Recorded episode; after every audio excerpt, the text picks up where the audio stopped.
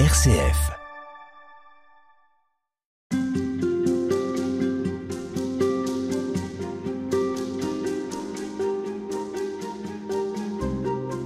On passe cette semaine avec euh, des écrivains et avec vous, Emmanuel Godot. Bonjour. Bonjour.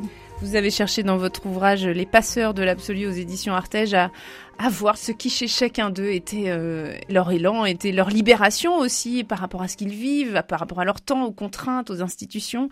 Et aujourd'hui, justement, on, on va s'attacher à ce que ces auteurs ont compris de leur foi et de ce que le Christ leur avait apporté et surtout de quoi le Christ les avait libérés. Alors beaucoup évoquent le détachement par rapport à, tout ce qui est insignifiant, par rapport au divertissement, par rapport à ce monde euh, de fêtes, de loisirs. Et il y en a un notamment qui m'a intéressé, sur lequel vous vous êtes arrêté, c'est euh, Bernanos. Euh, Bernanos qui déteste les gens satisfaits. Oui, Bernanos euh, déteste euh, l'évolution aussi de la, de la société européenne, de la société française en, particulier. Il, voit la modernité euh, de façon très... Il la diagnostique, si vous voulez, comme une sorte de machine à déspiritualiser l'être humain, à le, le, rendre passif, à le, le défaire de ses forces intérieures. Et c'est quelqu'un qui nous, je pense, qui nous serait très utile aujourd'hui d'ailleurs à, lire et relire et, à méditer parce que c'est quelqu'un qui attire euh, l'attention de ses contemporains sur euh, une sorte de mascarade, notamment une mascarade verbale. Par exemple, euh, après la guerre de 14-18, euh, il y a dans la société une sorte de pente à, sanctifier. Tous les soldats qui sont morts à la guerre sont des saints. Et Bernanos euh, va oser dire à ses contemporains, dans, euh, sous le soleil de Satan, je vais vous montrer ce que c'est qu'un véritable saint. C'est pas ce que l'on en ce que l'on en fait. C'est pas simplement le un héros, un soldat qui meurt à la guerre peut être un héros effectivement, mais la sainteté c'est tout autre chose. Et il va construire son personnage de l'abbé Donissant euh, qui lutte contre le mal précisément comme un comme un soldat pied à pied et qui meurt debout dans son confessionnal. Euh, et voilà, la sainteté, c'est ça. Euh, le reste, c'est la mascarade. Il évoque aussi euh, comment est-ce que la littérature, justement, est là pour faire contrepoint à la défaite collective. Ça aussi, c'est intéressant. C'est la façon dont il euh, considère que Dieu a assigné un rôle à l'Église qui est de, de, de rappeler aussi au monde l'esprit d'enfance, l'esprit de joie l'esprit d'enfance, l'esprit de joie, la, nécessité dans le l'incarnation et dans la lutte précisément euh, à laquelle chaque être est appelé euh, contre la le mal sous toutes ses formes, la nécessité de la prière par exemple dans le journal d'un curé de campagne. Il rappelle qu'au fond, euh, c'est l'abbé de Torcy qui, qui dit cela à l'abbé d'Ambricourt, qui lui dit mais tu ne tu, veux affronter la, misère, tu veux affronter l'injustice, mais finalement tu ne, tu ne pries pas assez, tu ne reconstitues pas assez tes forces morales, tes forces intérieures.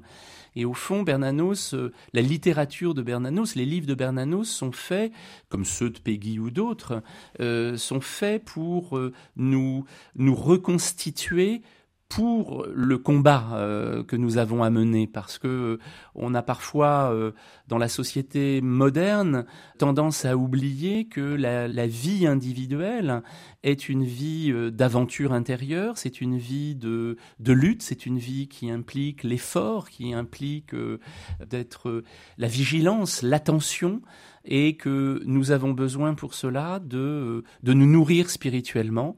La foi, l'Église, etc. peuvent évidemment nous donner cet aliment, mais la littérature est aussi un des lieux où se joue notre, euh, j'allais presque dire, la constitution de nos, de nos forces intérieures. Donc vous êtes en train de nous dire que pour Bernanos, euh, le Christ libère des servitudes, oui. mais c'est pas sans effort. Ça n'est pas sans effort, assurément, et ça n'est pas sans un, sans un travail de chaque instant en réalité. Euh, tout cela n'est jamais, d'abord n'est jamais acquis, n'est jamais gagné, et euh, il ne faut pas non plus présumer trop de nos forces. Mmh. Donc il faut aussi euh, savoir humblement reconnaître que nous avons besoin de nous reconstituer, nous avons besoin de nous renforcer pour affronter ce, ce que nous avons à notre tâche. Nous sommes vite embarqués dans le discours ambiant pour encore nous rappeler euh, Bernanos. Alors, euh, d'autres auteurs ont aussi trouvé une libération par leur foi.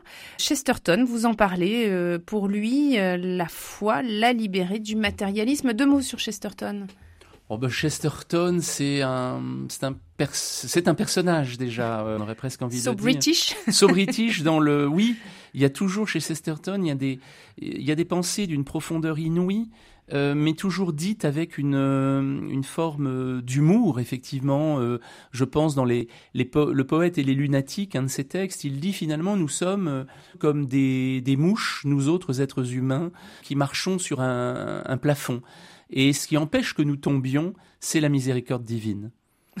C'est la miséricorde qui fait que nous ne tombons pas. On reconnaît bien la sauce. Et voilà, c'est la patte de Chesterton. Et Chesterton, oui, c'est un écrivain immense, euh, bien sûr. Lui, il, il parle beaucoup du, du, matérialisme de nos existences euh, et, de, et de trop d'humanisme. Alors ça, c'est étonnant peut-être. Bah, c'est tout le paradoxe humain en fait qu'on retrouve chez Pascal, c'est-à-dire nous sommes à la fois euh, porteurs d'une grandeur incommensurable en tant que nous sommes créatures et nous sommes euh, porteurs d'une fragilité et même d'une petitesse et d'une misère incommensurable. Et donc on, retrouve chez Chesterton cette cette articulation, mais qui est l'enseignement même des évangiles, hein, que mm. nous sommes à la fois euh, les êtres les plus vulnérables qui soient, mais que au sein de cette vulnérabilité, et peut-être à travers cette vulnérabilité, euh, notre grandeur se révèle. Et donc l'humanisme vient peut-être oublier cette vulnérabilité et la considère comme une euh, quelque chose qu'il faudrait combattre.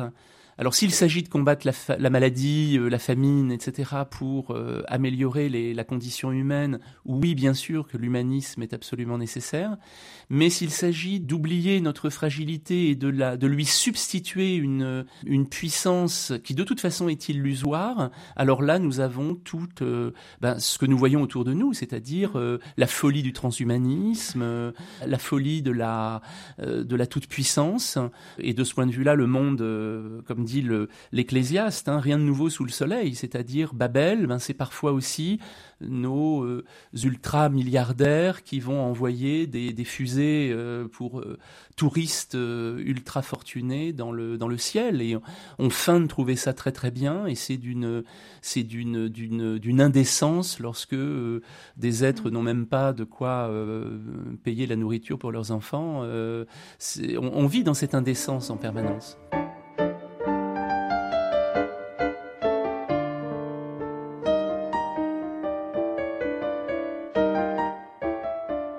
Alors un autre auteur va, nous rappeler justement la dimension miraculeuse de la vie, parce que c'est peut-être ça auquel nous sommes invités à trouver toujours la dimension miraculeuse de la vie. Qu'à la Ferté, il va le faire parce que pour lui justement le matérialisme a supprimé cette dimension de notre vie, donner au monde ce qui le fait vivre. Calafert, c'est vraiment la célébration de la vie. C'est, il croit dans le bon Dieu. Alors, il n'est pas dans les églises, dans l'église, ni dans. Il a même, il le dit, il a des textes euh, assez durs euh, contre ce qu'il appelle le cléricalisme, etc. Euh, il, est en dehors, c'est un électron libre.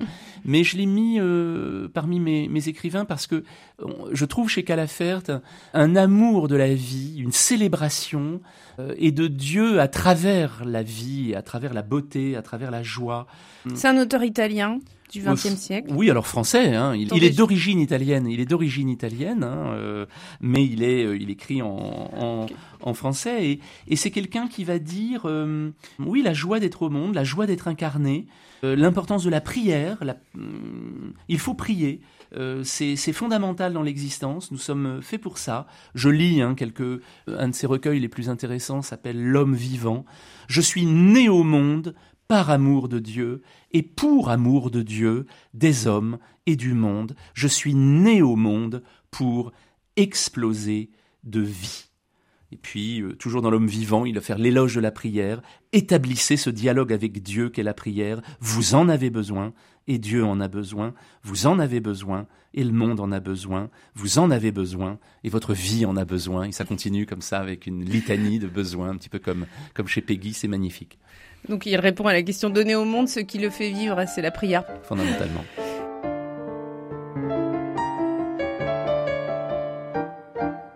On ne va pas se quitter sans parler de Sullivan. Sullivan va trouver comme libération par le Christ, celle des pesanteurs, celle des biens matériels, celle des faux combats.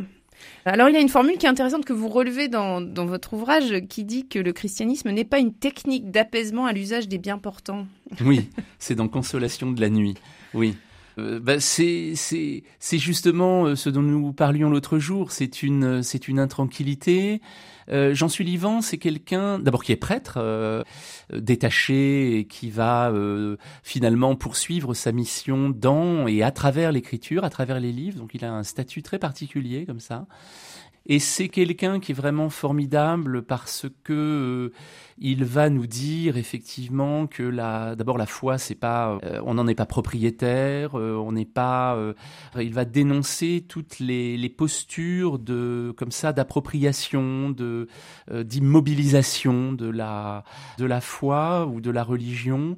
Et pour notamment, il a des pages d'une extrême force contre ce qu'il appelle les mondains. Il n'y a qu'un un, seul genre d'être humain qu'il faut fuir absolument, c'est le mondain. C'est celui qui, euh, alors mondain pas au sens euh, superficiel du terme, mais le mondain, celui qui euh, perd de vue les véritables richesses, perd de vue les véritables valeurs, et va précisément être à la quête des médailles, la quête de la reconnaissance, la quête de du statut social, la quête de du rang, du titre, etc. Autant d'éléments que le chrétien euh, évidemment doit combattre puisque euh, il sait qu'il n'y a euh, qu'une valeur et que notre nous sommes fondamentalement comme disait comme disait Léon Blois qui est très inspirant aussi de cette malheureux l'homme qui n'a jamais mendié Hein, nous sommes fondamentalement des mendiants, des mendiants du sens, et de croire que nous pouvons arriver à une, une quelconque satisfaction à travers de, de la reconnaissance sociale, etc., euh, c'est la, c'est l'illusion la plus mortifère qui soit. Et, et Sullivan combat cela constamment. J'ai horreur des chrétiens contents. On terminera par cette phrase de Jean Sullivan. Merci beaucoup Emmanuel Godot. À bientôt.